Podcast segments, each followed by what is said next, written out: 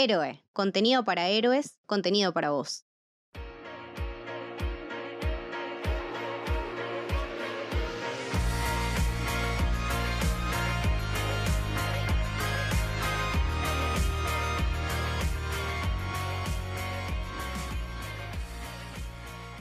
Bienvenidos y bienvenidas al Camino del Héroe. Mi nombre es Lucas y estoy con Camito. Hola, ¿qué tal? Y hoy vamos a hablar de... The Mitchells and the Machines. Yo sé que es mayo, pero ¿podemos decir que es la mejor película del año? Sí, sí, sí, podemos decirlo. Gracias. Podemos decirlo. Qué bueno que lo dijiste porque pienso exactamente lo mismo. Pero no estamos solos porque estamos en compañía de una genia, una grosa, Romy de la Vega. Se está sumando acá en este episodio que me parece que es la persona ideal para hablar de esta película porque con, con Romy la venimos manejando hace varios meses, ¿no? Muchísimo. Y era lo más esperado. Después lo que hicieron Sony Pictures con Spider-Man Into the Spider-Verse, creo que todos queríamos ver que era lo nuevo que iban a hacer. Sí, sí, eso. Iba a decir, iba a decir exactamente eso, como que está bien que Spider-Verse te pone unas expectativas de la puta madre, pero puedo decir tranquilamente que me cubrieron y me sobrepasaron todas las expectativas. O sea, no sé qué vamos a hacer para la próxima, pero es un- una película hermosa. Es que creo que eso era uno de los miedos más grandes también. Es decir, esto fue genial. ¿Cómo vas a hacer para superarlo o aunque sea estar a la misma altura? Fellini con ocho y medio. O sea, es, bueno, también, o sea, de- es, es una filosofía de- del- del ser creativo de decir, bueno, is this my peak? O sea, hasta acá llegué. Sí, sí, sí, a full. Tremendo. Bueno, eh, eso es importante lo que mencionaban porque ya vamos a hablar más en profundidad, pero es una película producida por el mismo equipo que Spider-Man Into the Spider-Verse. Y, y a mí me pasó que desde los inicios, inicios de que supe de que se estaban haciendo esta película, que de hecho se llamaba diferente, se llamaba Connected, eh, yo ya dije, bueno, esta película va a ser buenísima, esta película la va a romper. A mí me pasó parecido, pero cuando leí que iba a estar Mac Rianda como director, pero porque sabía que había trabajado en Gravity Falls. Y yo tenía Claro. fe de que alguien que trabajó en Gravity Falls no podía hacer algo malo con el guion, por lo menos. Sí, creo que hasta ahora es la mejor película del año y ya de por sí te anticipo que va a ser candidata para los Oscars del año que viene, al menos para la categoría de, de animación. Sí. Y, y va a estar divertido ver si, si le puede ganar a, a Pixar, que bueno, viste, Pixar siempre es, es difícil ganarle, pero ojalá, ojalá pueda. Spider-Man Into Spider-Verse lo hizo, se llevó el Oscar de animación. Espero que esta también. Sí, sí, súper, súper. Sería algo que, nada, sería una retribución totalmente reconocida, o sea, y admirable y justa más que nada, porque no se merece nada más ni nada menos que un Oscar esta película. Y bueno, como decíamos al principio, eh, es una película que al principio se llamaba Connected, iba a salir en cines. Una película de Sony Pictures que iba a salir en cines. Después con el tema de la pandemia, obviamente se complicó todo eso y terminaron haciendo un, un acuerdo con Netflix para los derechos de distribución. Así que terminó yendo a Netflix eh, y volvió a tener el nombre de Mitchell and the Machines, que es el que realmente quería el director. Eh, y tiene, hoy en día tiene, tiene exclusividad de Netflix, pero me- es una película que me encantaría haberla visto en el cine también. Tiene esa cosa que. Increíble hubiese sido, estoy 100% segura. Sí, sí, pero estoy, estoy recontra a favor del, sobre todo también del cambio de, de nombre, que bueno, me acuerdo el, el caso de Harley Quinn, de la peli de Harley Quinn, que era de Fantabulos, no sé qué, Ah, no sé sí, qué, me acuerdo. Y después pasó solamente a ser eh, tipo Harley Quinn. Eh, ahora me parece que este es un cambio acertado y que tiene sentido, como que le da a la peli otra construcción, me parece. Connected, si bien sí, pero qué sé yo, uno termina la peli y dice, sí, loco, los Mitchells. Y que también tiene que ver, para mí puntualmente, o yo lo pensé, decís, esto de The Mitchells versus The Machine es un concepto que está constantemente en la película y que de hecho sé que era la idea con la que la construyeron, la humanidad versus las máquinas, los robots. Entonces creo que desde el título, desde el vamos, ya arrancan con esta idea, que es lo que te va a presentar toda la película después. Para mí me parece más acertado este título que, que el anterior. Me gusta más, por lo menos. Sí, tiene mucha más onda. Y aparte se ve que les gustan los nombres largos, ¿no? Porque Spider-Man Into the Spider-Verse, The Mitchell vs. The Machines. Este, y me gustaría que hablemos un poco de, de toda la gente detrás de esta película, ¿no? Eh, podemos empezar por eh, lo, que es, lo, lo que son los productores, el equipo de Phil Lord y Christopher Miller, que son mis ídolos, y creo que también los de Romy. Sí. Los amo. Qué gente del bien, qué gente del bien. Bueno, para mencionar algunas de las cosas que hicieron, eh, lluvia de hamburguesas, que está muy bien. Después hicieron The Lego Movie, Que está muy Otra bien. cosa brillante. brillante. Es brillante y decís, ¿cómo puede ser que te hagan una película tan buena con una franquicia de juguetes?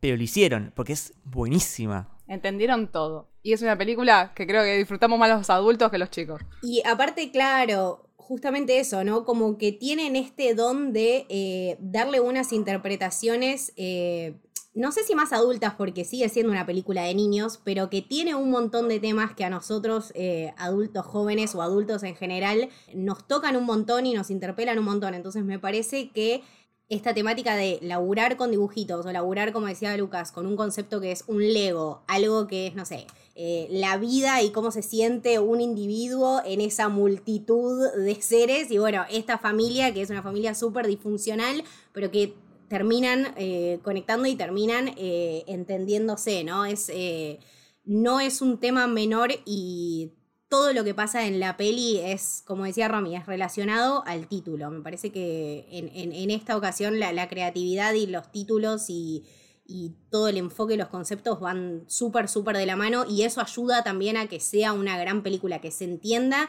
y que nunca se vaya por las ramas. Sí, y de hecho creo que ya en The Lego Movie se empieza a ver, tres características principales en todas sus películas. Una es el tema de la animación, que en cada película tienen una animación muy particular que define la identidad de la película. En el caso de la de Lego Movie era como una especie de stop motion, que no era stop motion, pero parecía stop motion. También el tema de la sobrecarga de, de información. Vos pones pausa en cualquier momento y, y algo, algún detalle vas a notar en el fondo, como que tiene información todo el tiempo. Plagadas de easter eggs y de homenajes y todo eso. Y tercero es el tema del ritmo. Son películas que, que van a los pedos. O sea, pa, pa, pa, pa. No, no es que te entras en baches así como aburrido. No, no, es como desde el comienzo va a los pedos. Sí, no es una peli en la que podés mirar el celu y mirar la peli, No. porque no. No. tiene sentido. Pero además Eh, tienen eso, te atrapan. O sea, no, no querés ver el celular, querés seguir viendo qué pasa. Todo el tiempo, no te sueltan. Y lo saben captar, desde los ojos, desde el diálogo, desde la música. Están construyendo cosas increíbles. Sí, sí, sí. Y siempre van como de menos a más en el sentido de que, bueno, empieza como todo más o menos normal y siempre al final es como todo medio apocalíptico. Ya con tema de, de multiversos, la de Lego tenía como el- un multiverso falopa ahí en el medio. Eh, bueno, la de Spider-Man también. Y acá tenemos un, apocalipsis de robots. Así que nada, bueno, y obviamente después de Lego, la de Spider-Man, que ya hemos hablado muchísimo en, en su episodio, que la verdad que bueno, es una de las joyas del cine directamente. Para mí, opinión personal, es la mejor película de superhéroes. Y es una de mis películas favoritas también de la vida. Es esa película que, que te hace bien, tipo, estás bajón y decís, me pongo Spider-Verse, que te levanta seguro. Sí, sí, comfort movies. Bueno, me, me- me parece que, que también de, de- de lo creativo de, de su director viene toda esta mano de ser un contenido que vos te pones, o sea, te sentás y la, sabes que la vas a pasar bien, ¿no? Gravity Falls, eh, tenemos como, como ese concepto tan eh, puro de, de familia y de cosas buenas que decís, ok, eh, nada malo me va a pasar en esta peli. Es como ese sentimiento. Tal cual. Que saben expresarlo bien, porque también hay una cosa que es, bueno, lo puedes ver, te puede gustar, pero de ahí a que realmente te llegue y te toque, es otra cosa. O sea, que logren comunicar como lo están haciendo, como por ejemplo en The Mitchells, era cada cinco segundos yo lloraba por algo, o porque reconocía algo, o el gesto que ella hace es como, ay, sabes que te reentiendo, estuve ahí, y la relación con tu familia, digo, constantemente te logran representar eso. Que es difícil, mucha gente obviamente lo hace en el cine, si no, no nos podríamos identificar con los personajes. Pero lo están llevando en el plano de la animación, como nadie lo había hecho antes. Y lo hacen, de un lado, le están dando un lugar a la animación que no viene teniendo, porque si bien a mucha gente le gusta, qué sé yo, sigue siendo descalificada. Digo, se, se sabe que, con respecto a los Oscars, eh, los premios siempre lo gana Disney o Pixar sin importar qué otras películas estén nominadas, por más que sean excelentes, o sea, es cantado el voto. Eh, y realmente están haciendo que sea imposible ignorarlos. Y ellos están diciendo, mírennos, miren lo que hacemos. ¿Vieron esta peli que les gustó Spider-Verse? No saben lo que se viene. Claro. Totalmente. Y aparte, como que los últimos años se va mucho por el, el tema del el 3D hiperrealista, ¿no? Como, como Pixar que, por ejemplo, en la última de Soul, que parece... Hay, hay momentos que parece live action directamente. Eh, y, y ellos van como por cosas mucho más, no sé cómo decirlo, más cartoon, más 2D, más particular. Bueno, con- en, el caso de Spider-Verse, ellos inventaron un estilo que no existía antes directamente. Lograron llevar el cómic a la animación a la perfección. Es la adaptación del cómic en la pantalla para mí. Digo, más allá de que obviamente hay muchas adaptaciones live action de cómics, tenemos todo el mundo de Marvel, pero ellos llevaron el papel a la pantalla y le dieron vida y una nueva identidad y que se sabe que con The Mitchells hicieron lo mismo, pero en vez de un cómic era el nuevo desafío de decir, bueno, queremos que tenga su propia identidad de esto, no va a ser un cómic, ¿qué va a ser? Creémoslo. Y lo crearon. Totalmente. Este, bueno, dejo el tema pendiente de Spider-Verse porque seguramente volvamos cuando hagamos un análisis sobre la, animación. Siempre volvemos a Spider-Verse. Em, y ahora me gustaría eh, hablar un poquito del director de Mike Rianda. Paso al final de la película directamente, que en los créditos se menciona que, básicamente los Mitchells son, su familia, ¿no? Eh, Está la fotito de él, y lo cual te hace pensar que, ok, es, una historia muy personal también la de, esta película. es eh, eso que decía Romy, me parece, la empatía y, el tema de conectar con el otro, ¿no? De, mirar la peli y decir como Romy, uy, sí, eh, me siento así. O no sé, mirar las fotos más adelante en los créditos y decir, no, man, qué loco, tipo, eran así, o yo era así, o mi familia era así, no sé, como algo siempre eh, tiene y me parece que eh, tiene muchísimo para contar eh, sobre todo lo que son las familias, ¿no? En Gravity Falls, por ejemplo, lo, vemos un montón. Entonces es algo que realmente creo que es algo muy personal y que lo marcó a él muchísimo. Claro, men- mencionar que eh, Mike Rianda, que por ahí de nombre no es tan conocido, él estuvo eh, como escritor y director creativo en, en Gravity Falls, que es, si no la conocen, es una serie de animación que es de Disney, creo, y que es buenísima. Es, la animación es preciosa, preciosa, y los personajes son adorables, y es muy divertida, y es muy fresca, está muy bien escrita. No es tan larga, son dos temporadas. Si pueden ver Gravity Falls, por favor, véanla, porque es, es excelente. Y también tiene esto, Gravity Falls, que el creador, Alex, eh, se basa en él y en su hermana, que melliza o gemela, no me acuerdo, eh, para crear los personajes, ¿no? Y pone mucho de su historia en Gravity Falls. Entonces, que Mike haya estado en ese trabajo y haya hecho un proceso similar, para mí me tiene mucho sentido que lo haya invitado, de hecho, a Alex creo que lo invita como consejero o algo de eso para la parte Sí. del guion, si no Sí, me sí. equivoco. Alex Hirsch, sí. Sí. Eh, tiene, para mí tiene mucho sentido y se nota mucho la impronta que le quedó y el aprendizaje que hizo en Gravity Falls a la hora de poner su propia historia en The Mitchells. Si no me equivoco, si no me equivoco, tanto Alex Hirsch, el creador de Gravity Falls, como Mike Rianda fueron al mismo eh, colegio, universidad, que es, eh, no me acuerdo el nombre ahora, Cal Studios, algo así. Así que está todo conectado. Connected. Connected. Em, y ya que mencionábamos el tema de, de los créditos, donde aparece la foto de, de Mike y su familia, también aparece la foto del resto de, de los trabajadores, de los animadores, de las personas que participaron en la película, y me parece un detalle hermosísimo. Ponerle cara, ponerle la cara a los creadores y conocerlos realmente, sí. Y aparte, específicamente con el tema de los animadores, la animación es un trabajo que requiere un esfuerzo increíble. Tenés que trabajar muchísimo, muchísimo y muchas veces bajo presión, porque tenés que llegar a, entregarlo en una fecha. Y capaz tardás dos semanas en hacer una escena de 5 segundos. Y muchas veces siento que un poco se deshumaniza esta profesión. No sé, por ejemplo, eh, si vamos a una película de Marvel, eh, en la parte de los créditos finales, cuando llega la parte de efectos visuales, de repente la pantalla se pone toda blanca de la cantidad de nombres que aparecen. Que decís, con esta gente puedo fundar un país, porque son 10.000 personas, todos con los nombres chiquititos, y decís, che, pero esta gente es re importante. Y otra cosa que pasa es que muchas veces se terciariza todo lo que es este trabajo y en los créditos, en vez de poner cada una de las personas que, trabajó en esa película, lo que se hace es poner, por ejemplo, no sé, efectos por tal empresa. Nada más. Entonces me parece un detalle muy muy lindo poder verles las caras y darles el reconocimiento que merecen a estos trabajadores. Es que existen, están, trabajan.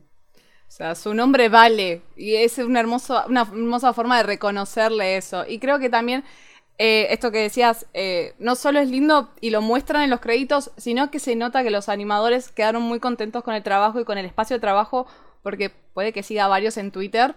Después de la película los empecé a buscar a todos, o a la mayoría, y contaban estas cosas, son cosas bobas. Pero, por ejemplo, la foto de Katie de su mm, eh, licencia de conducir, que es ella con la, con la mano tapada en los ojos y los ojos dibujados en la mano, era una foto que un animador había hecho de ella y que se la pusieron a Katie. Entonces empezaron a tomar cosas de los animadores y la pusieron en la película de modos chiquititos, pero el reconocer que tu trabajo, algo de lo que vos hiciste, está y es parte de eso, ya es un reconocimiento enorme. Y con lo que hicieron con los créditos creo que fue un detalle precioso.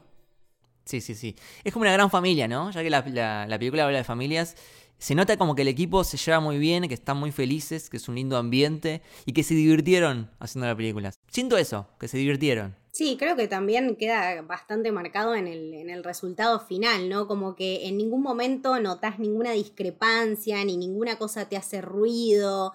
Eh, todo fluye y todo es hermoso, entonces sí, yo, yo también me quedé con, ese, con esa sensación de que la pasaron bárbaro y esto también de ponerle cara te hace eh, de alguna manera conectar porque no lo podía dejar de mirar. O sea, yo quería seguir viendo las otras fotos que pasaban, pero ya conectar desde ese lado de lo visual y de lo, de lo empático me parece hermoso.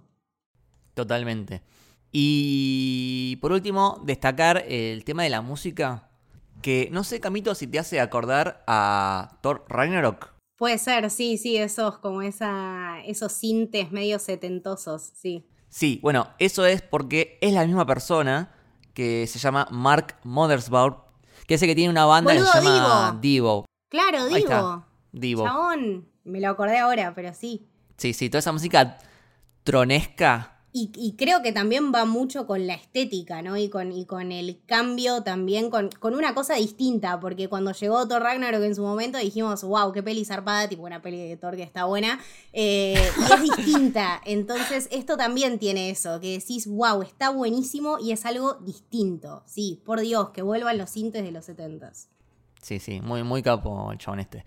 Y bueno, ya que mencionabas la, la estética, podríamos pasar a hablar un poco de, todo el despliegue visual de, de Mitchells, que mm, si bien como decía Romy, eh, es un estilo propio, eh, que no, es exactamente igual a, Spider-Verse, sí hay muchas cosas que se nota que como que aprendieron en Spider-Verse y las tomaron y las volvieron como a, a usar en la de Mitchells, ¿no?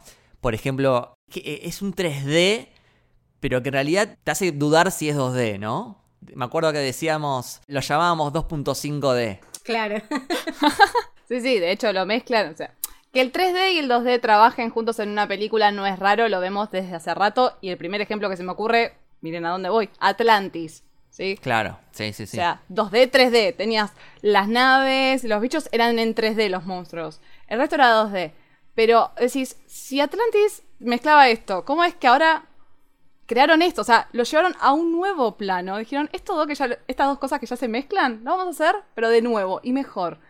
Y hicieron esto. Y con The Mitchells pasa lo mismo que hicieron, o sea, en Spider-Verse les funcionó increíble. Encontraron el balance perfecto para darle identidad a la película y mezclar dos elementos que son diferentes y que funcionan en completa sincronía. Vos lo ves y decís, esto es hermoso, visualmente te da placer hacer pausa en cualquier momento y te pones a ver que está la textura de los cómics, las rayitas, los puntos, todas esas cosas que reconocemos de un cómic, la vemos en cada frame de la película. Y con The Mitchell dijeron, vamos a hacer lo mismo, pero no podemos repetirnos. Entonces vamos a repensar esta estética. Ya no podemos usar el cómic como referencia, porque ya lo hicimos con Spider-Verse, y Spider-Man viene del cómic. The Mitchells no, creemos algo, un lenguaje nuevo y pensar, bueno, ¿cómo hacemos para darle una identidad propia que resuene en la persona, ¿no? Y hicieron esto, decir, bueno, a ver, probemos con, queremos que tenga la estética de una ilustración. Bueno, ¿qué tiene una ilustración? Las líneas a mano, porque además era una ilustración a mano alzada, no una ilustración digital.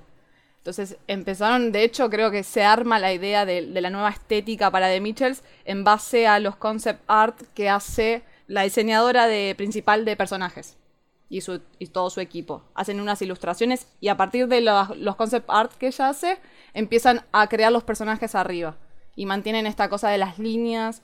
De hecho, crean toda una herramienta para que le haga el delineado de los personajes con una estética de acuarelas y que respete las luces y sombras. Se pusieron a crear herramientas de animación para que puedan acompañar esta nueva estética, que además también querían que tenga la impronta no solo de las líneas a mano, sino también de la acuarela. Era importante para ellos que el elemento principal sea la acuarela. De hecho, si ven los fondos, son fondos hechos con acuarela. O sea, los ves y dices, todo esto es una acuarela. Claro, como el Old Disney, tipo. Tal cual. Exactamente. Es eso. Entonces, fue crear herramientas, porque además que un programa 3D se lleve bien con la acuarela, son dos cosas completamente diferentes. Claro. Entonces, tuvieron que crear herramientas para poder darle esta nueva identidad y que creo que claramente funcionó y funcionó a la perfección. Sí, te iba a decir, no sé, el, equipo de, chabones y, de, gente en general que tienen trabajando ahí me, parece que debe ser eh, increíble. o sea, lo clara que tenés que tener una idea para poder transmitirla de esta manera, ¿no? Y la calidad de gente con la que tenés que estar trabajando para que tomen un concepto como que uno a veces se lo imagina en su cabeza y es como cuando cocinás a veces que decís, uy, esto me va a salir bárbaro y es una cagada y en todos los aspectos de tu vida te puede pasar lo mismo, pero que se entienda y que realmente se transmita de esta manera y que encima empiecen a crear cosas nuevas que seguramente las vamos a seguir viendo y las vamos a ver mejoradas, porque no tengo ninguna duda, eh, te da a entender que realmente la animación es algo hermoso porque no tiene límites, es superarse todo el tiempo. Totalmente. Eso que decías, Romy, de, porque yo lo que sentía, eh, por ahí vos podés ponerlo en palabras mejor, como que los personajes obviamente son en 3D, el, render es en 3D, pero como que la superficie, la textura de los personajes, yo sentí como que estaba pintada, como si tuviesen pinceladas, ¿no? Algo así. Exactamente. Si haces zoom y lo ves de cerca, parece como que estuviesen pintados con, acuarela. Bueno, de hecho, perfecto lo que viste, porque ellos contaban, eh, no es que me vi todas las entrevistas que hicieron, quedé muy fan de la película, muy fan. Michael Lasker, que es el eh, supervisor de eh, efectos visuales, contaba en una entrevista que del mismo modo que en Spider-Man Into the Spider-Verse habían hecho como una textura sobre la animación en 3D que simulaba el cómic, en el caso de los de Mitchells crearon una textura eh, basada en pinceladas. Ah. O sea, son todas pinceladas. Entonces, está hecho en 3D claramente, pero la textura que recubre todo es una pincelada. Entonces, por eso tiene esa sensación cuando lo, vos lo ves y sí, estoy viendo un 3D, pero esto está dibujado, está hecho a mano. Claro. Te hace dudar. Creo que en la segunda temporada de Love, and Robots, que salió hace poquito, hay un capítulo que, es medio así, que está en, un tren. Es como es 3D, pero están pintados. Tiene esa onda, es verdad. Es que también hay que pensar que es muy difícil hacer que quede bien eso, porque vos decís, estás, son dos conceptos diferentes. la pincelada que le relacionás con algo más plano, con un papel, a que funcione bien en el 3D, son cosas diferentes. Y, perdón, una vez más lo voy a decir, son perfectos, los amo. Desde lo que hicieron con The Mitchells es genial. La estética funciona muy bien. Y además hay un concepto muy básico que tiene la ilustración, que es simplificar las líneas, por ejemplo. Una ilustración es simplificar. Y si vos prestas atención, todo está simplificado. Y aún así, con toda la simplificación que tiene, es riquísima en detalles. Todo el tiempo. O sea, yo estoy enamorada, pero muy enamorada de lo que hicieron con Katie y los detalles de que desde chiquita grande la ves con las manos y las piernas manchadas de pintura. Sí, sí, sí, sí. O garabatos, ¿no? Las manos escritas tiene. Tiene un dedo gordo con una cara feliz que dice hey. Sí, la amo. Hermoso, hermoso. Y otra de las cosas que, toma de Spider-Verse es que, bueno, Spider-Verse tenía todas estas intervenciones en, en 2D que eran más cómic, por ejemplo, cuando había un golpe, una piña, aparecía como la, la o, las líneas de, golpes, o líneas de movimiento, o globos de pensamiento.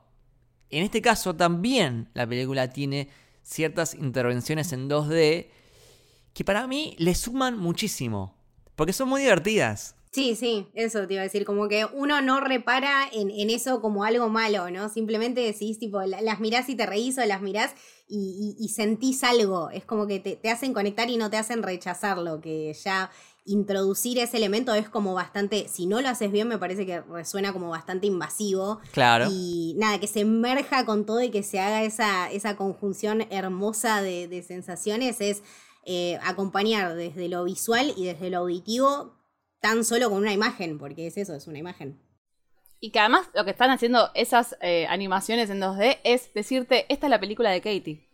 Es la historia, es Katie contándote lo que siente, eh, lo que le está pasando, y quizás no ves nada y de pronto la ves a Katie animada así en 2D gritando y prendiendo fuego todo. Sí, o, la ves triste y la ves con nubes arriba en la cabeza. O, está Katie que no sé, está contenta y al lado aparece una mini Katie eh, dibujada chiquitita como que explota, no sé. Es, es hermoso, le, le suma muchísimo, súper fluido. Y eso que decías, Romy, es, es medio falopa lo que voy a decir, pero es como si la misma película estuviese editada por Katie. Por Katie. Sí. Es como un medio meta, porque ella es, es, un- es una persona que quiere ser cineasta. Y a la vez esta película parece que es como que la editó ella. Y que ella le, le- le dibujó esas intervenciones. Como, como quien está en una clase y se pone a, a garabatear en, en el margen de, del cuaderno que se dibuja a sí mismo diciendo, che, qué clase aburrida. O dibuja el profesor diciendo algo. Lo siento así, no sé. Eh, soy yo. Ah, Me acabas de decir a mí en clases. O sea, literal tengo las clases escritas. El papel que tengo al lado mío con toda la información me dibujé a mí misma gritando por los nervios del podcast. O sea, entiendo perfectamente a Katie porque soy yo en la vida y creo que somos más de uno los que hacemos esas cosas. Por eso también llega, te llega desde el lado creativo, las personas que utilizan el arte como una expresión, como un lenguaje para comunicarte con el otro. Katie es la representación para todos. Es creo. que sí, sí, sí. Aparte, creo que lo meta de la peli se, se relaciona desde el mismísimo principio. O sea, ya desde el principio estamos viendo la peli de la vida y del contenido de toda una eh, generación de una familia. Es como que ya desde ese principio sabes que es la peli de alguien que quiere que vos lo veas de alguna, de una determinada manera. Me parece que esta es literalmente la peli de Katie y que en todo momento lo vemos como las cosas pasan en su mente. Eh, nunca nos alejamos desde ese punto de vista y eso también creo que es importantísimo porque le da ese, esa profundidad necesaria, pero con estas cosas ridículas que están buenísimas y que la acompañan súper bien. Entonces, como decía Romy, tipo, te la pasás entre llorando y riendo toda la peli porque así lo debe sentir ella también, siendo tan niña y, y sintiendo las cosas con tanta intensidad, es literalmente eso y creo que está súper bien transmitido. Mismo, ay, me hiciste acordar ahora cuando decías esto, eh, una de las primeras escenas que intercala la imagen del padre con el mono. Ay, sí, sí. Más allá de me estallé, pero fue una declaración de esto lo reconoces. Esto es un meme, claro. Eso o sea, es un meme. Esto va a ser la película. La película va a ser un meme. Para mí, eso fue la mejor carta de presentación. Ya, ya con eso dije, no, ya, ya me encanta esto. Y ya todo, y claro, y todo el tiempo también tenés cosas que te lo relacionan a la vida real. O sea, tenés, eh, no sé, el render del celu buscando los videos y tirándote videos que vos ya viste o que en algún momento te mandaron o de un TikTok o lo que sea. Tiene constantes referencias al mundo real. Entonces, no pierde su, su tridimensionalidad y aún así es algo divertido e increíble. Y, y fluye así porque, no sé, po- por esas cabezas creativas que son una maravilla realmente. Posta que este equipo, por favor, abrácenlo, no lo suelten más. Sigan creando cosas. Los necesito. Sí. Protect them. Eh, ¿Algo más de todo lo que es animación, estilo visual? Hay un par de cuestiones, pero sería más de lo mismo. El tema de eh, que además de las más herramientas que se crearon para lo que era una cuestión estética, también se crearon para la animación de toda la otra parte de los robots. Digo, todo esto tenía que ver más la de la ilustración, las pinceladas, con lo que era más humano, la naturaleza, por sobre todo, porque es algo que está presente constantemente. Incluso más allá de Rick, que es fanático de la naturaleza y te lo dejan saber desde el principio, todo el tiempo hay árboles. Mientras ellos están en un proceso de principio a mitad de la película, casi fin. Después todo cambia. eh, y mismo tuvieron que crear herramientas para todo lo que eran los robots. Los que aparecen al final, los que eran los eh, que eran negros y rojos, que no- bueno, esos tuvieron que crear herramientas porque tenían dijeron, bueno, estos son los robots, son supremos, tenemos que hacer que sean diferentes. ¿Cómo hacemos más allá de lo visual para demostrar su superioridad? Entonces crearon una nueva herramienta para cortar el modelo del personaje, que se separe y se vuelva a unir como si nada. Gente, créanme que eso es una locura. Para los que animan, crear una herramienta así, que te rompa el esqueleto del personaje, porque te lo rompe, pero sin embargo sigue respetando el movimiento que tiene que hacer Una locura. y después vuelva como si nada. Decís, no, Y no, aparte que, ¿cuántas veces lo habrán usado? O sea, es, es más para el final de la película. Solo para el final, y no es que aparece tanto esos personajes, o sea, Claro. cuando lo introducen, ahí se desarman, se vuelven a armar, y creo que después aparecerán cuatro o cinco veces más antes de la lucha con la madre. Sí. Claro. Después, no aparece Sí, más, no, y no. aún así, es, es una locura lo que hicieron con esta película. Eso es lo, lo lindo de este equipo, ¿no? Que crea herramientas, crea estilos. eh, y después se pueden reutilizar, porque después, si el día de mañana tienen que usar un robot en otra película diferente, que tenga un movimiento parecido, ya tienen la herramienta creada. Mismo si quieren crear nuevas cosas, o sea, es esto que decía Camito hace un ratito recién. Decía, la animación no tiene límites. Y es eso. Cada vez que se piensa que llegaron a un techo, encuentran la base para otra cosa. Constantemente se están renovando. Y la creación de herramientas permite esto también. Seguir creciendo y seguir profundizando en nuevos aspectos de la animación. Me parece muy interesante. Sí, sí, no, y aparte utilizado en momentos súper eh, impactantes, ¿no? Como para crearte realmente una sensación de miedo y de incomodidad, como decía Rami, no los ves muchas veces, pero cuando los ves, sabes como que medio que se pudre todo. Eh, me hizo acordar así brevemente a, a los, a los super eh, troopers de, Manda- de Mandalorian, boludo. tipo- Uh, los negros. Claro. ¿Sabes que sí? ¿Cómo se llama? ¿Los Death Troopers eran? Sí, tal cual, que además tiene una presencia, aparecen y vos ya decís, opa, esto ya es otra cosa. Bueno, pero por ejemplo, eh, de vuelta a esto de eh, la creación y de la reversión, en el caso de Mandalorian, de las técnicas, ¿no? O sea, estos Dark Troopers no eran eh, digitales, eran personas adentro de trajes, ¿no? O sea, eran técnicas viejas mezcladas con técnicas nuevas y en este caso la creación de algo completamente nuevo en un campo constantemente en evolución como es la animación. Entonces, de los dos lados se pueden dar estos crecimientos que dan frutos hermosos y que si los utilizas en el momento justo y no los sobreutilizas, es algo realmente para explotar. Sí. A mí me hizo acordar mucho al. eh, no me acuerdo el- el número del modelo, pero el malo de Terminator 2 ¡Ah! ¡Sí! se deshacía y se hacía de vuelta. Que era de Mercurio, una sí, cosa sí, así. sí, sí, sí, sí, sí. eh, el T-1000 creo que es. T- T-1000. Exactamente. Tenía eso, como que se deshace, se estira y es una cosa que imparable. Eso te iba a decir, ¿cómo le ganas a eso? Claro. Y ahora si quieren podemos pasar un poco a, a los temas que toca la película. Que es muy interesante porque parte de una premisa que es ultra mega clásica. Claro. Que es un- una aventura, un road trip en familia, de una familia disfuncional. ¿Cuántas películas hemos visto con esa premisa? Pero a la vez, yo siento que está mezclada con un- un- una vibra entre millennial y centennial, ¿no? El tema de las redes sociales, las apps, los celulares, internet, los memes. Tiene esa combinación entre lo clásico y lo moderno. Yo creo que sí, yo creo que interpela también como... Lo que a mí me pareció en primer momento fue que buscaba tres conceptos. Primero, eh, interpelar a los millennials y centennials con esto que decía Lucas de, de las redes sociales y de la consumición de los medios. Eh, después, con el concepto este de un viaje en familia y una familia disfuncional. Y por último, eh, no sé, la historia más antigua de la humanidad desde la edad moderna, que es el hombre versus la máquina, reversionando todo esto y juntando todas estas cosas, tenés un millón de temas de los que quieras hablar, porque aparte todos son pertinentes y todos en algún momento se, se- terminan relacionando. Eh, entonces, eso es lo que te da, te da libertad para decir lo que quieras y contar la historia que quieras. Totalmente. Y el tema de, por ejemplo, los filtros, que yo- me lo puse a analizar y, y es muy interesante, ¿no? Cómo lo- los, sobre todo los centennials, perdón, pero empezaron a ver la vida a través de filtros, ¿no? Hay gente que por ahí le resulta inadmisible subir una foto en redes si no tiene filtro, o, o bueno, los, los famosos filtros de Snapchat, de, de TikTok, como que se consume todo a través de filtros. Y de alguna forma el filtro es una manera de no ver la realidad. O sea, estás como distorsionando la realidad para que quede más lindo. Ay, sí. Eh, y es algo que se, se ha usado, me acuerdo que en Black Mirror lo ha usado, eh, tema de filtros que cambiaba a las personas por monstruos. Eh, también había otra... En Years and Years, me acuerdo Years que and Years, la sí, niña la- la tenía nena. ese celular que le hacía esos, sí, sí, sí, esos filtros en la cara.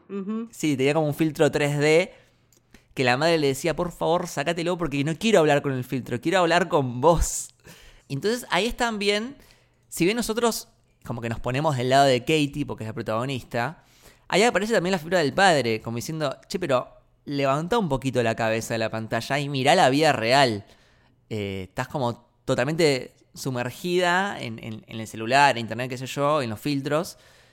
Y tenés que un poco desconectarte y ver la realidad como realmente es. Sí, y, y conectar me parece también con la gente que tenés más cerca, ¿no? Que de, de eso habla un poco. En la mesa, por ejemplo, estaban todos sentados y estaban todos mirando los celus. Y en el momento en que el chabón dice, bueno, ahora bajamos todos los celus, tipo, mantener el contacto visual era un desafío, eran 20 segundos y no se podía.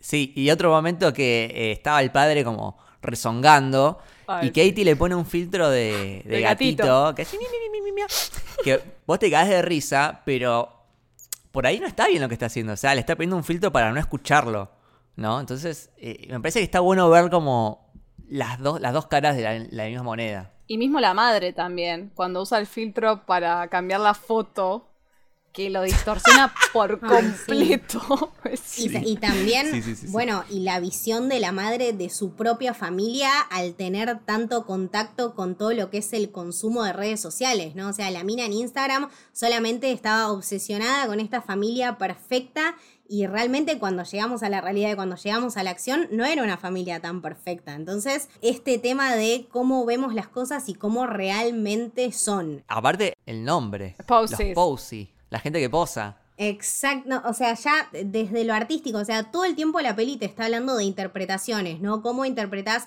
vos la realidad, no sé, a través de filtros, cómo la interpreta tu padre que vivió tal cosa, cómo la interpreta Katie que es una artista.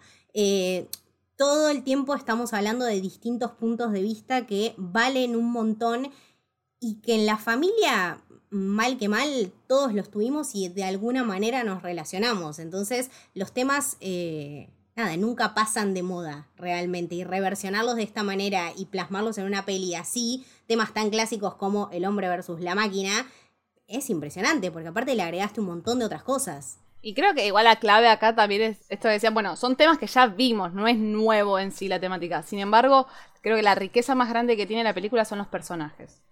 Creo es lo que hacen la diferencia de que estos temas que ya los vimos y los revimos mil veces se vuelvan a resignificar como lo hace con, con The Mitchells. Creo los personajes son riquísimos, y los pensaron muy bien, los construyeron muy bien. Yo de pronto me encontré las cuatro o cinco veces que la vi, siempre caigo en las reacciones de Aaron, el hermano Ay, chiquito. no, es, es buenísimo. Lo Es Por amo. sí, O sea, no, por Dios. Lo tenés, por Dios. Más allá de que soy fanática de los dinosaurios, es como, te quiero, te entiendo, yo también llamaría gente para ver si puedo hablar de dinosaurios. Cuando hay momentos de Katie con el padre, vos ves, y él está en el plano, él siempre tiene miedo de que explote, o sea, de que se rompa algo. Está muy atento a ella y al padre. Todo el tiempo está atento y la madre también. Me pasó como que sentí que Aaron siempre decía exactamente lo que yo estaba pensando. Es, es un lindo personaje, me gustó mucho eh, cómo lo formaron, todos funcionan muy bien, creo. Lo quiero adoptar. Sí, sí, es un ser Este, después, siguiendo con las temáticas, bueno, todo el tema sci-fi, porque la película tiene el costado versus The Machines, ¿no? El costado sci-fi, eh, que también es algo clásico, es el, el clásico eh, La rebelión de las máquinas, ¿no? Eh, que, que tanto hemos visto, pero que también está ejecutado de una manera brillante eh, con, este, con este celular. Es muy gracioso que el villano sea un celular chiquitito. Es muy gracioso que el villano sea Olivia Colman. Por Dios, chicos, por favor, qué mujer y qué Tenés voz. razón. Increíble. Excelente villana. Un teléfono que te produzca eso, boludo, Olivia Colman. No, aparte la silla de, de, de villano malo malo, tipo de, de- de James Bond, que se da vuelta y está arriba de cuatro libros y el celular chiquitito que encima cuando dice, por favor, poneme en la mesa que tengo que, que- que enojarme. Y los pone en la mesa y empieza a vibrar. Es increíble. Y dice, bueno, ya está, ahora volvemos a ponerme en la Chicos, nosotros, o sea, ustedes son muy jóvenes, pero nosotros hacíamos eso con los celulares. O sea, o sea, la diversión era hacer el celular bailar con, el- la, con la vibración en la mesa. Era tipo eso. Era clave. Lo pones en la mesa y se movía para todos lados. El Nokia eh, 3220. Y otra cosa que podemos relacionarlo con el tema de la tecnología es, es que hay una crítica sobre la dependencia de la tecnología, ¿no? Tipo, cuando eh, el celular dice, mirá lo que pasa cuando te corto el wifi. Y es literalmente correr el wifi de, de on and off y con eso hizo mierda el mundo. Implosionó el mundo y la Pánico. gente se comió absolutamente cualquiera solamente por tener wifi. O sea, se subieron todo. en estos containers eh, transparentes, superespaciales, boludo, simplemente porque le decían, sí, acá tenés wifi. Chicos, somos esto. O sea, yo me quedo, no sé, media hora sin internet y es un desastre. O sea, realmente te hace pensar. Sí, yo estallé, estallé de risa mal cuando eh, en ese momento, entonces en ese caos, aparece una mujer así totalmente como traumada y con un plato de comida y dice, por favor, ¿alguien le puede sacar una foto de mi comida? es, es excelente, es excelente. Y hay otro que dice, se tira uno por la ventana y dice, con una caja, dice, por favor, ¿puedes hacer un, un unboxing enfrente mío? Brillante. Y es tipo, brillante. sí, al fin alguien lo dijo. Qué hermoso. qué Basta de los unboxings, basta, ¿por qué? No quiero ver a alguien abriendo algo. Mándamelo a mí. Claro, a menos que eso se materialice de alguna manera en mi dirección en este preciso momento, no me interesa verlo, yo te lo juro, tipo, te, te felicito, pero que, no sé. ¿Por qué consumimos eso? No tiene sentido. Es- la película es acertadísima. Es acertadísima con eso. Me duele la cara de, de reírme. Sí, sí, sí, sí, no. Este- Es que me lo acuerdo y no, no, no. es Pero increíble. mismo hablando de los robots, hay un detalle para mí que fue hermoso, fue el video que hacen los robots para mostrar a la gente que lo va a mandar al espacio. No, no, no, no. Increíble. Eso para mí El- fue bueno, ideal. el azafato que, que cuenta ese, ese video es eh, Conan O'Brien. Lo amo. No, no, ves que lo amo, no. Sí, sí, sí. Qué genial. Después, eh, otro de los temas que, que toca, porque Katie quiere ser cineasta, es todo el tema de los homenajes a- al cine, ¿no? Es como una cosa, hay una, como una cosa meta, ¿no? Una película hablando de películas que está buenísimo. Hay, la verdad que hay millones, la verdad que vamos a empezar a hablar y, y hacer un podcast solo de las referencias eh, de cinéfilas de la película. Sí, sí, sí. Pero, mm, a ver, por mencionar algunos, ella tiene como un, un Monte Rushmore de sus ídolos del cine. Y entre esas caras es- está eh, Celine Sciamma, que es la, la directora de Portrait of a Lady on Fire. Está Greta Ge- Gerwig. eh, está eh, Ramsey, que está buenísimo porque son mujeres. Después, ¿qué más? Bueno, en- entró los pósters que tiene en la habitación. Hay muchísimas referencias. eh, los DVDs que tiene, que te los muestra en un momento. Sí, sí, no, mi favorita igual sigue siendo y siempre será en el momento en el que les, eh, les revisan todas las debilidades a los Mitchells y salta un cartel que dice Only pretends to like Fellini. Me- o sea, realmente, realmente, Excelente. no me, o sea, mirá que me había cagado de risa durante la película, estallé. Estallé y aparte les pido por favor, por Dios, que se pongan pausa en ese momento y miren todas las cosas, tipo Los todas las debilidades que tienen los Mitchells. Se, les aseguro que las tiene cualquier yankee promedio. Es algo impresionante. Es una obra de arte maravillosa. Props up a esta. eh, a este acercamiento a, a la realidad y, y como decíamos, ¿no? Este conectar y poder reírse además por estas cosas, que en todo momento le sacás un screenshot y si no te cagas de risa, te quedas, no sé, obnubilado por su belleza, es inagotable. Sí, sí, sí. Después, ¿qué más? Eh, tenemos. eh, ella tiene una media. Que la media tiene la trama de la alfombra de Shining. Sí. Eh, después tenemos. bueno, toda la estética Tron de los robots. Pal es un poco como HAL de 2001 Dice en el espacio. Sí, sí, sí, sí, sí. ¿Qué más? ¿Qué más? Terminator, hay un montón de referencias. Bueno, sí. Eh, literalmente creo que el padre dice, ven conmigo si quieres vivir, algo así. Amo, Rick. Y bueno, toda la parte de- del shopping, que si bien son, son robots, parecen un poco zombies, eh, es claramente una referencia a Dawn of the Dead. Dawn of the Dead, exactamente. George Romero. el supermercado y demás. Sí, sí. Después eh, Katie tiene un, un plan que lo dibuja todo y es súper eh, Mad Max, ¿no? Eh, En el- bueno, de hecho lo dice, es tipo, sí, salimos Sí. corte Mad Max a romperla toda. y yo tipo, sí, Es excelente. same, same, te amo. eh, también en momentos cuando se disfrazan de robots, me hizo acordar mucho a, a Star Wars. Es verdad. Sí, sí, sí, no lo había pensado. Wow. No, yo lo que, el que me acordé era ese eh, de Furbis. Tipo, como, como corte, una de Hitchcock. Eh, los pájaros. Claro, exactamente, era tipo de Birds. No, no, no, aparte ya el, el miedo que te planta ese Furby. No, ot- otra, o sea, de vuelta esto de volvernos a poner conceptos que nosotros conocemos y cagarte de risa porque realmente era muy creepy. Qué criaturas fantásticas. eh, y el, y el, el- Furby gigante. no, no, es a mí me dio re No, no Godzilla. porque aparte ra- tiraba un, tiraba un rayo azul, o sea. No, Vi, vi Godzilla hace dos meses, o sea. Es Godzilla. todavía la estoy procesando, claro. Ya al principio de la peli, ella te dice, Behold Cinema. Y es todo lo que vas a ver durante la película. Es un homenaje al cine. Podemos decir que esta es tipo una Once Upon a Time in Hollywood de la animación en, en, en- Puede ser. en esta altura gusta, de ¿eh? nuestras vidas. Esto de Behold Cinema ya se transformó en meme, ¿no? Porque hay, hay un par de memes dando vuelta en Twitter que es tipo, eh, no sé, Scorsese diciendo, eh, para mí esto es cinema en su máximo esplendor. O eh, Bo Joon-ho diciendo, para mí esto es cine. o creo que también está, hay una de David Lynch dando vuelta por ahí. Sí. Y ese frame de, de Katie diciendo Behold Cinema es como que se unió a, a ese pack de, de memes para, para decir que una película te gustó. Ay, qué hermoso. Aparte es como que tiene varias capas porque es una, una película de, de Katie, filmada por Katie.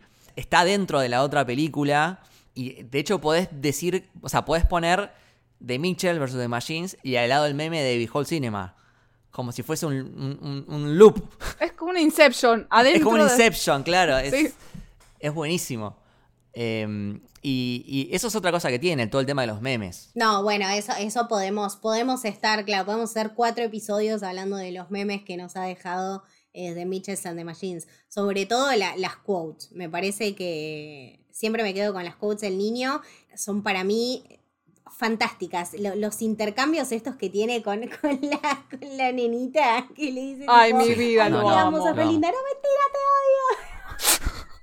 No, y la escena que está con, el, con la guía telefónica. odio. Ay, no, eh, por favor. Hola, ¿querés, ¿querés hablar de No. dinosaurios? No, listo, chao. Siguiente. ¿Querés hablar de dinosaurios? Yo lo hice meme y borré dinosaurios y puse animación. y se lo mandé creo que a Lu, de hecho. Porque soy yo. Es buenísimo. Pero sí, bueno, hay toda un- una oda, no solo al cine, sino también a internet y a los memes. Y también hay ciertas cosas nostálgicas, desde el Furby. Hace mucho que no veo un Furby. Para mí es más de nuestra época el Furby. Sí, no, no, yo, yo lo nombré porque es algo que claramente nos representa a nosotros y como que aparte lo asocié, pero creo que las, las generaciones más jóvenes no, no, no También eh, ella usa como una cámara que es de cinta, no es una cámara digital. La madre usa fotos con rollo, tiene un álbum. ¿Quién? O sea, nadie tiene álbum físico ahora. La camioneta, que es una camioneta Ah. totalmente vieja, tiene como una cosa retro. Sea, desde un principio estamos hablando de esta cosa de, bueno, lo moderno, la naturaleza, eh, el humano contra los robots. Pero también hay algo que dejan un lindo mensaje que es, no toda la tecnología es mala. O sea, nos cagamos de risa cuando vemos eso de la mina llorando porque nadie le saca la foto a la comida. Pero también te muestran que Katie, con toda esa tecnología, y es algo que lo dicen, es, ella encontró su pasión, encontró su esencia en la tecnología y es la herramienta que más utiliza para. Y la herramienta que consigue, porque es esto que vos decís, tiene una cámara con rollo. ¿Quién usa esas cámaras? Ya nadie, todo es digital. Y, Y ella usa el con croma, lo que usa tiene el en la croma. casa, usa croma, ¿entendés? O sea, Qué la amo. hermosa. Con lo que ella tiene, crea. No necesita tener la última computadora, porque la computadora que tiene es la, la que tiene de chiquita llena de stickers. Sí, eso te iba a decir. Entonces, Sí. que la madre tenga ese rollo, eh, la cámara con rollo, digo, son detalles, ella va a crear porque lo quiere crear, no necesita lo último en tecnología.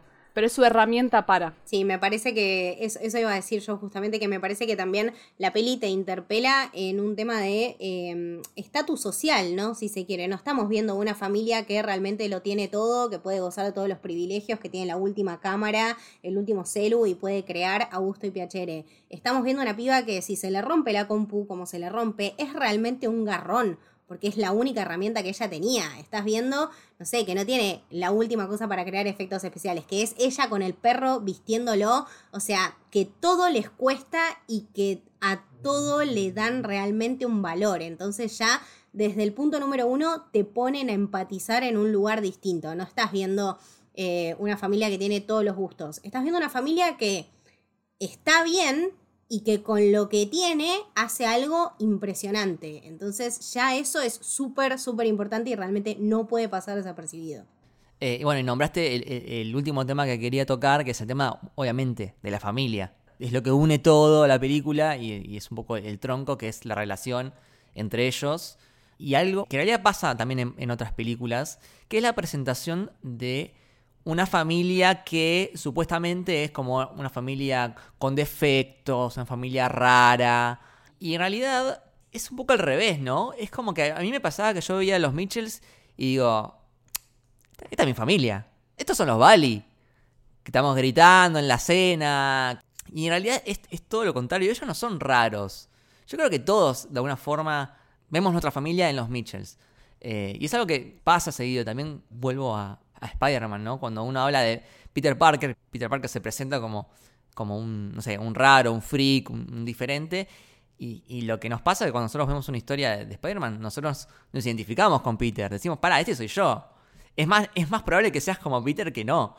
Entonces, está esa empatización en lo que en realidad en realidad todos somos raros, o en realidad todos tenemos defectos. Es que bueno, ahí entra eh, el tema del concepto de qué es normal. O sea, nosotros vemos una película en general y te presentan un tipo de familia que vos decís, bueno, esto es normal. O sea, te los muestran lo más perfecto, llenos de filtros, básicamente, te muestran las familias. Sí, sí, sí. Entonces, de pronto los te los posy. Los posy, tal cual. O sea, ellos son tienen un filtro encima, que es el que ve constantemente la madre. Que después cuando lo ve en persona, cuando dice, ay, te voy a, me inspiraste a que te siga en Instagram. ¿Qué? Señora, ¿qué? puta no me seguías? No, aparte, vos, ves a los Posey, ¿no? Tipo, esta familia perfecta. Y yo pienso, qué aburrido. Dame, los Mitchells. Tal cual. Tipo, ya no quiero ser como los Posey, yo quiero ser como los Mitchells. Aguante Mochi, el perro no me gustó, el de los Posey. Ay, por Dios, ese perro, ¿no? ¿Cómo lo quiero? No, no, no, se lleva todas, todas. Aparte es el arma fundamental contra los robots. O sea, no es ninguna joda. Hace que tu cabeza implosione. ¿Qué es? ¿Es un perro? ¿Es un pedazo de pan? ¿Es un... ¿Qué, qué mierda es? O sea... ¿Quién no dudó alguna vez en su vida si realmente los pugs eran perros? No, no, no. Qué perros extraños. Son perros raros, chicos esa respiración, pobrecito, alguien lo ayuda, por favor. Los ojos, Los ojos. No, no, los ojos. No, hay ese momento donde logra alinear su mirada. y que aparte no le sale porque se equivoca igual. Es que justamente es su gracia, lo va a hacer mal, por eso lo necesitan. Gracias a que es a la torpeza, digamos, el, celular cae en, el vasito, ¿no? Era clave. Tenía que ser él nada más para ganar. Sí, sí, totalmente. Este, bueno, y ya que nos metimos con, con Monchi, podemos pasar un poco a hacer un repaso rapidito por los personajes de la familia. Ya que mencionamos a, Monchi, hay como un, un actor, no sé cómo decirlo. Es como que la voz de Monchi es un perro que ya es famoso. Sí. Eh, Dog, Dog the Pug. Sí, sí, sí, sí. Sí, es estrella total en Instagram. Sí, sí. Yo lo sigo. Está filmado el perro adelante del micrófono haciendo los sonidos. Sí, sí, sí, lo eh, tipo actor de voz. Tipo, el perro con una cara de ¿qué hago acá? No sé. Pero es como que, bueno, es famoso. Eh, no, no, sí, es tipo un perro estrella en Instagram. Y realmente estuve muy sorprendida cuando lo vi en los créditos. Y fue tipo, no, man, es verdad, no sé qué. Y sí, están todos los videos, es nada, es adorable. Así que está, está ahí en Instagram. Es un perro real hermoso.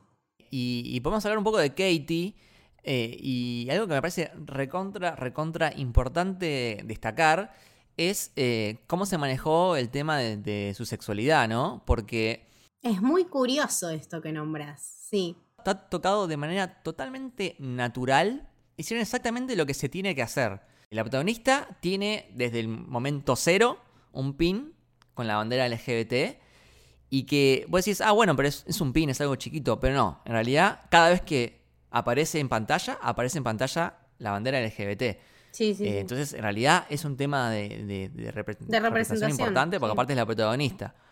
Eh, y después, ya para el final de la película, la madre le dice, che, ¿qué onda esta chica? ¿Cuándo la vamos a conocer? ¿No? La vas a traer para Thanksgiving, le dice. Ya, ya son oficiales. Y en realidad, o sea, son esas dos cosas nada más, las, las referencias a su sexualidad, pero eso es lo que está bien, porque por ahí estamos acostumbrados a, a que el conflicto pase por eso, ¿no? Como que muchas películas le, le agregan dramatismo y los personajes que son LGBT, como que su identidad pasa por eso, ¿no? Pasa por ser LGBT como si no tuviese otras cualidades más, ¿no? Todo el tema de, bueno, el sufrimiento, de la discriminación, que está bien que haya películas que traten de eso, no digo que no, pero no tiene que ser la norma. Es decir, cuando vos pones un personaje LGBT, vos lo que tenés que hacer es, por un lado, confirmar, o sea, mencionar que es LGBT, porque si no queda en un, en un queerbaiting, como Valkyria en el MCU o, o Sherlock. o de Loki, que no se sabe, que sí, que no. Esto está confirmado porque tiene el pin. Pero no hacerlo que, que su conflicto pase por eso. O sea, ella tiene otros conflictos con sus padres, pero relacionados a otras cosas, relacionados a su carrera.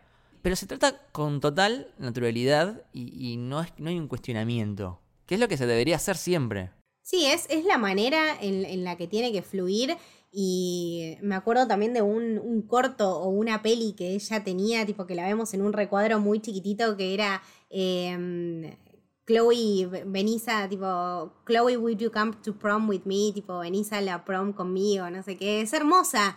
Eh, entonces, nada, es, es una persona que la vemos realmente eh, disfrutando de su libertad y que es como toda persona lo debería hacer, ¿no? Que este es el tipo de peli y el tipo de realidad que ojalá que nosotros consumiéramos todo el tiempo.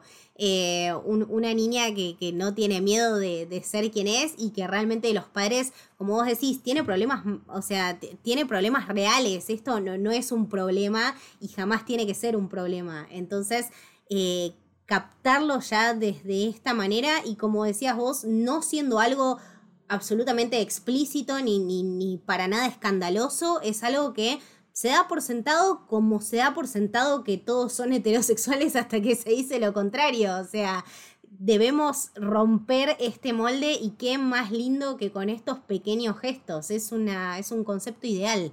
Nada, me parece que está muy, muy bien tocado. Y esto, yo lo hablé, y esto es posta, o sea, en serio, lo hablé con Phil Lord, porque nos seguimos en Twitter. Ah, no, claro, tranca. Entonces yo como que cada tanto le hablo, le mando un mensaje privado. Y hablábamos de eso, de la representación LGBT en las películas. es sumamente importante, necesario y también bastante urgente. Eh, me parece que desde la temprana infancia, estar consumiendo esto y pasarlo como algo que es normal porque lo es, ya es sentar un precedente. Y también es decir que no tenés miedo, que me parece que Disney, no sé, eh, o, toda la franquicia que se ocupa de eso, ojalá con, con Luca, que, que, que vi estos avances, puedan hacer algo al respecto, pero creo que nadie rompió el molde todavía realmente como esto, con estas sutilezas y que funcione tan bien. Entonces, de vuelta, como decía Romy, esta realmente reconocimiento que le, dem- que le debemos a este tipo de pelis y a este tipo de producciones. Es gente que no tiene miedo de contarlo y que aparte sabe que lo va a ver todo el mundo. No es cualquier gilada, no es una peli indie. Es súper importante. Hay algo que, que decían recién que me pasó puntualmente. mi- tengo un primer grado de clases en primer grado y muchos de mis alumnos, por no decir casi todos, ya la vieron, fascinados, contentos. Y yo sé que hay muchas familias que si se hubies- hubiesen sabido que la trama de Katie iba más por, por ese lado, no hubiesen dejado que la vean. Y sin embargo les pasó. Y los pibes lo naturalizaron porque es algo más natural. O sea, no, no, no, no hay que ponerle tanto peso. Hay que dejarlo ser. Los pibes lo absorben y lo entienden. Ah, bueno, sí. ¿Y? Totalmente, totalmente. Y bueno, y otra cosa que me gusta mucho de Katie es como su diseño. Si vos le ves, por ejemplo, las zapatillas dice eh, Hell Yeah, o sea, Hell en una zapatilla y Yeah en, en otra zapatilla. Y los jeans tienen, La tienen como un agujero en la rodilla. Y ella le hizo una carita, entonces el agujero es como la boca. No, es, hermoso, no, no, es hermosa. A mí me encanta el, el detalle de las uñas. Están pintadas con marcador. Ay, no, Sí. quiero. No es que están despintadas. Muchos dijeron están despintadas. Le digo, no, no, no. Es marcador. las pintó con marcador, ¿entendés? La amo. y, y- y todos los garabatos que tiene en la mano. O sea, si pones pausa, en la mano tiene, no sé, un montón de texto. Las Tiene palmas arriba, todo. todo. está escrito, caritas Sí, sí, sí, en los sí. dedos. Se entiende muy bien y todo el tiempo te dejan claro que es una chica que es muy creativa. En todo. Sí, sí, no, y, que en todo momento empatizás con ella y que como decías vos, desde ya desde chiquita tenés este rasgo súper identificable que es eh, este tema de la ilustración y de lo que le gusta a ella dibujar y que a través de eso conoció otras cosas como es el cine, la ves experimentando, la ves creciendo. eh, ves crecer su arte y sus pelis también porque ves sus, sus producciones desde muy, muy chiquita. O sea, es gente que realmente se tomó el trabajo de pensar en todo, pensar en cómo serían las cosas que ella pintaba cuando era chica. Eh, no, es una, no es una nena que vos conocés de adolescente y ya está. Te hacen todo el recorrido. Es un, es una- un viaje hermoso realmente. Totalmente. Mismo en la habitación hay dibujos de ella chiquita. O sea, dibujos que ella hizo de chiquita están puestos atrás. Igual lo ves y son todos de hecho de Monchi. Son brillantes. Hermoso. Entendió todo a, a nivel también de, de- de lo que es el cine, ¿no? Porque ella aprende a expresarse, porque ella tiene un montón de cosas para decirle a, a- a su papá, Ay, sí. y, y la manera en que se lo dice es a través de una película. ¿Cómo me hizo llorar esa parte? Es, te- es terrible, sí. cuando realmente ves ese momento, porque todos estábamos viendo tipo así, pa- el pack policía, como re gracioso todo, y posta tenía una trama súper como... Era, era solamente tomarse el tiempo para verlo, que también te hace empatizar mucho con el padre y, y también, no sé, eh, querer darle un cachetazo, decir tipo, chabón, lo único que tenías que hacer era tipo... Era verlo. Era ver la película. Era una peli. Claro. tipo, claro. Es que por eso, es decir, ella no encuentra su voz de chiquita, no encuentra cómo encajar y de pronto encuentra en el cine su forma de decir, de procesar, de sentir, de expresarse. Digo que le pasa a mucha gente y creo que pusieron un poco de, de cada uno de los animadores en esa película en Katie puntualmente. Porque creo que todos los que están haciendo esa carrera y que trabajaron en la película se sintieron así en algún punto y lo transmitieron muy bien. Sí, sí, sí. No, no por algo también está tan presente eh, Celine Sciamma en la película, ¿no? Ya sea en, en este monte de Rushmont que, que mencioné antes, como también uno de los videos Uno que tiene Katie. cortos, sí, de- Es, es, eh, en vez de Portrait of a Lady of Fire, es Portrait of an Idiot on Fire. Bueno, que Celine Sciamma también es una mujer que plasma su vida personal, sus relaciones, dentro de la misma película. Y está buenísimo que la tenga como, como exponente. Sí, como referente y que saber que a partir de ahí también hay niños como, como decimos mucho en camino, ¿no? Siempre, me parece que siempre que una peli te hace ir un poco más allá de la peli en sí, te hace investigar un poquito, está buenísimo y me parece que es una gran, gran oportunidad para, para niños y también para no tan niños, para gente que esté interesada en estas pequeñas cosas. En todo hay guiños respecto, como estuvimos nombrando, a, a directores y a referencias del cine. Y es nada, si, si te lo pones a ver y si te lo pones a investigar, es un viaje hermoso que me parece que incluso te hace conectar más con la protagonista. Entonces, hasta en eso creo que está pensado. Totalmente. Y después tenemos a, a Rick, un tipo muy conectado con la naturaleza. Es muy del do it yourself, el hágalo usted mismo. Sí, es una generación de padres en específico. Sí, es muy tipo, che, bueno, voy a llamar a- al albañil. Y tu viejo te diga, ¿cómo vas a llamar a un albañil? Lo hacemos nosotros. Y después Sí. sale, sale todo mal, ¿no? Obviamente. este. Y, y el tema también que esté peleado con la. Con la tecnología. Una escena que me estallo mal. Dos escenas en realidad. Una que es cuando, al final cuando tiene que salvar todo, que está como en YouTube y, y no entiende nada y se le No, cambia a no, no. español y, y te enfoca la ñ como si fuese como una película de terror. Son los yankees. Es cultura, claro, exactamente, va, va más allá de ser padre o no, habla de literalmente la cultura yankee, es estas referencias que estábamos diciendo, desde las debilidades hasta este momento de cagarte de risa, tipo, los yankees no sé, la deben haber visto y se deben haber estallado. No, y, y aparte cuando le sale el, el cartel de actualización, es, es real, o sea, a mis viejos les sale el cartel de actualización y entran en pánico. Te llaman, sí, sí, sí. Tipo, no, me salió un cartel de actualización, ¿qué hago? ¿Me van a hackear? Ay, no, no, no. Y es después la otra, que hay otra escena más adelante que te muestran eh, que el- como que el chabón se hizo youtuber y Katie le dice, ¿cómo anduvo eso? ¿Bien? Y el padre le dice, sí, sí, todo bien. Y te muestran eh, el chabón en la casa gritando, No, no, es increíble. tipo pánico, y el chabón contra la pared llorando en posición fetal. Ay, lo amo, pobre hombre. No, qué tipo hermoso. Eh, nada, la madre también es un personaje increíble. Me, llevo muchísimo, muchísimo grabado acá en mi mente ese momento donde están en el auto y ella está mirando el celu y se lo aleja para verlo mejor. Es, es buenísimo, boludo.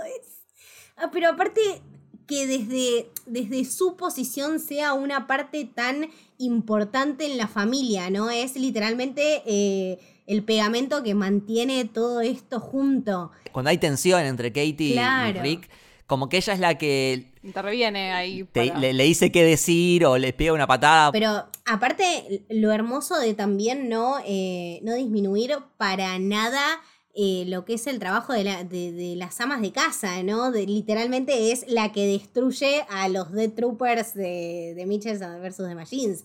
Es, li- es increíble. Eso es buenísimo, porque es la famosa leyenda de que cuando un hijo está en peligro, la, la madre saca fuerza, se hace poderosa. Bueno, es eso, llevado al extremo. La vi con mi mamá, la vez número 3, la hice ver la película. En esa parte mi vieja cayó en el piso redonda, destallada de risa. Es muy porque se sintió parte. mega identificada. Me dice, sí. Y de hecho yo me acuerdo de un par de situaciones de chiquita que mi mamá de pronto era, ¿quién es esta señora? Me decían algo, salía leona. Sí, es así, entendieron todo. No, no, y aparte cuando vienen los robots, por favor, no, escapen, sálvese quien pueda. Y viene la madre, Sacadísimo. corta uno a la mitad, muy, muy anime, muy No, es samurái todo. increíble, Sí, por Dios. Eh, es increíble. Le es- arranca el es corazón encima con la mano. Sí, le arranca muy, muy no. Mortal Kombat prácticamente. claro, exacto. Es, bellísimo. una fatality. Eh, es buenísimo. Y la música, eh, eh, cuando ella lo ve a Aaron, que está en peligro, suena la de Kill Bill. Sí. La de... hermoso, hermoso. Y creo que también había otra con Kill Bill. Ah, cuando salen del, del shopping en cámara lenta, que explota todo. Pam, pam, pam. Sí, sí, sí, sí, sí. Vos sabés que me hacen acordar mucho Rick y Linda. Y sobre todo Rick, me hacen mucho a mm, Los Increíbles. Porque Sí. eh, para, para mí Rick es Mr. Increíble eh, con bigote. Sí, sí. es que es la misma estructura física, desde el vamos, Sí, sí, sí. es la misma estructura física, los ves y los reconoces, son las mismas formas los dos. Y la forma de ser también un poco. ¿No? Y- y Esta familia que todos discutiendo en la cena. Es eso. Bueno, y, y también me parece que lo- los estereotipos de, de personajes, ¿no? Y la historia que se cuenta en eh, Los Increíbles, estamos hablando de básicamente Watchmen en dibujitos, y acá en The Mitchell vs. The Machine estamos discutiendo la máquina versus el ser humano, entre muchas otras cosas. Entonces son, son temas y son personajes que también me parece conectan mucho por ahí.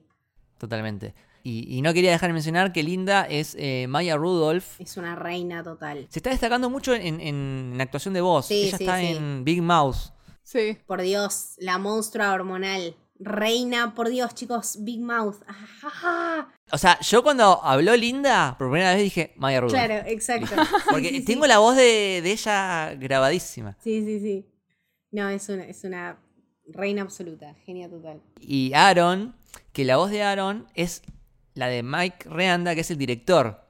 Exactamente. Que es muy divertido porque, o sea, en realidad Aaron es un nene, pero tiene, tiene voz de adulto. sí. Bueno, es que me parece que somos nosotros eh, versionados en un niño. Creo que también está ese hermoso juego y que no se podía perder la oportunidad de representarnos en un ser tan puro como era Aaron. Es increíble. Lo amo, Aaron, lo amo. Aaron lo lo amo amo, totalmente. ¿Ustedes vieron el detalle de que él cuando está nervioso se muerde la remera y después durante toda la película el cuello de la remera Está tiene la mordido. forma... Sí, sí, sí. sí Ay, sí, no me había sí. dado cuenta de eso. Es que te fijas y tiene una curvita que es la típica de los nenes chiquitos cuando se muerden la remera. Todas las remeras la tienen igual, el mismo cuello con la onda. Chicos, no, les, así con no la les puedo, película. no, les puedo imagi- no les puedo contar la cantidad de remeras que he arruinado por estas cosas. Eh, me, me- me sentí absolutamente representada. Este niño es mágico, es mágico. Y que además es el hijo de la mamá, porque lo- los dos, o sea, tienen unas, una conexión, que mismo la madre es la que le pone el cartel a Rick y después él le hace el cartelito a la hermana. Qué hermoso. Es muy buena esa escena. Es, muy buena esa hermoso. escena. Es divino. Bueno, en, la- en lo que vos decías, eh, Camito, de la escena cuando está haciendo la investigación de los Mitchells y su historia, eh, que encontré que está la búsqueda de él que hace Aaron en internet. Entre las cosas que decía es: cuando tu mejor amiga, tu hermana, se va a la universidad, ¿pueden seguir siendo amigos? O, Ah. ¿cómo sé si Abby Posey gusta de mí? No, te amo, te no. amo. Es bellísimo. Este. Y por último, mencionar a los robots. Ese dúo. Por Dios. Los amo. Los amo. Son Eh. ¿Cómo era? ¿Cómo llamaban? Eh, era- Débora. Una Débora, era Débora Bot 5000. Débora Bot 5000.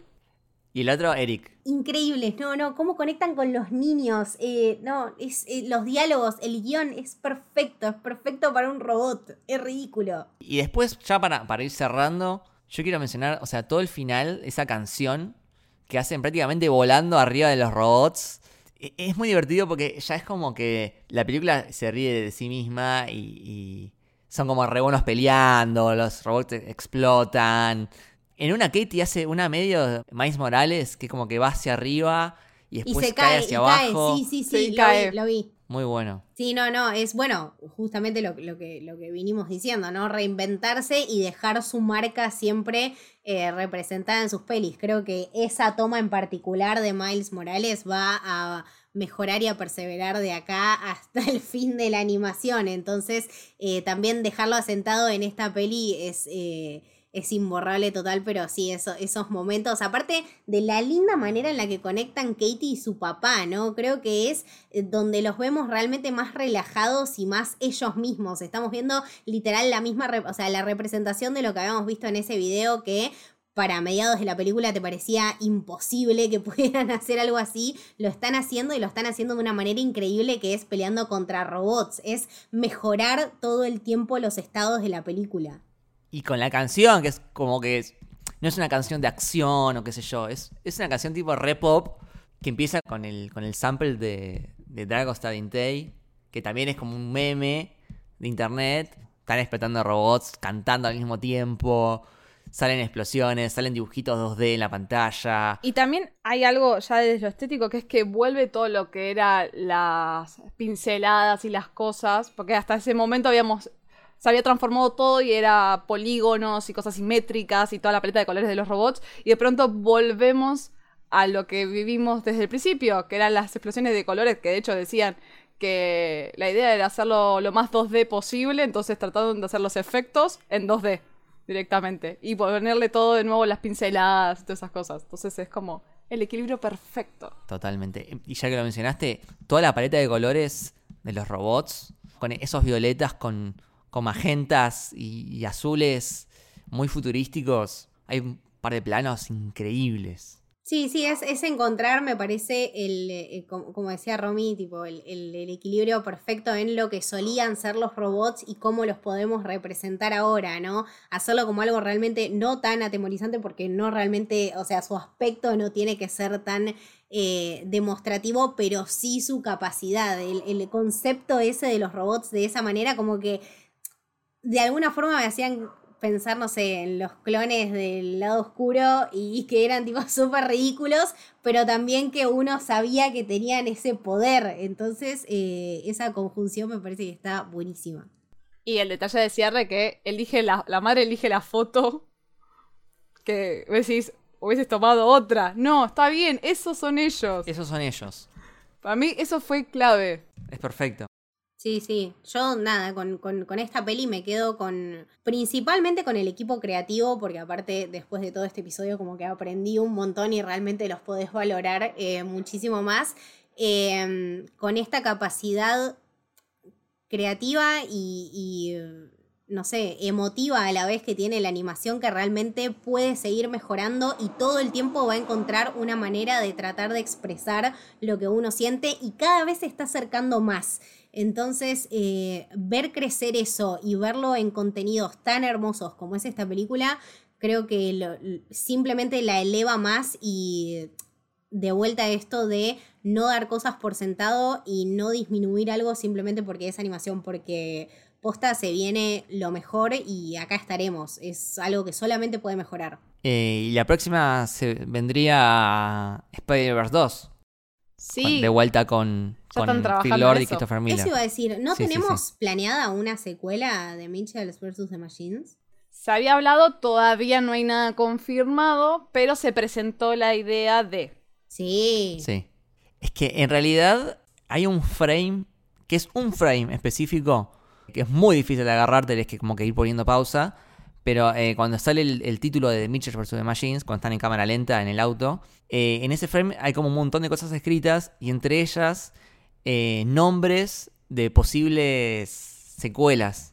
Entonces está tipo The Mitchell vs. los aliens, The Mitchell vs. los zombies, The Mitchell vs. el patriarcado. Es como que, bueno, son conscientes que, que da para una secuela. Por Dios, sí, no, yo Dame lo todo. necesito, lo necesito. Después de esto, lo único que me quedó para decir es tipo, necesito una secuela de los Mitchells contra algo, tipo con Katie eh, ya, no sé, recibida y haciendo un documental al respecto y que nosotros veamos tipo de lleno el documental de Katie, tipo, ¡ah, por favor! Sí, basta. Yo sí. lo quiero a Aaron de paleontólogo, por favor. Ay, sí, ah, Si no me decepciono. sí, sí, sí. Bueno, muchas gracias, Romy, por habernos acompañado. La verdad que aportaste un montón con tu conocimiento. Muchas gracias por haberme invitado. Honestamente, para mí es un honor. Además, soy muy fan de ustedes, así que que me inviten es como, ay, es el honor más grande. Nosotros somos fan tuyos. Sí, no, genia total, la verdad que nada, aprendí un montón y nada, fue, me pareció un hermoso, hermoso episodio. Gracias, Romy, por venir, sos una crack. Sí. Eh, ¿Puedes pasar tus redes?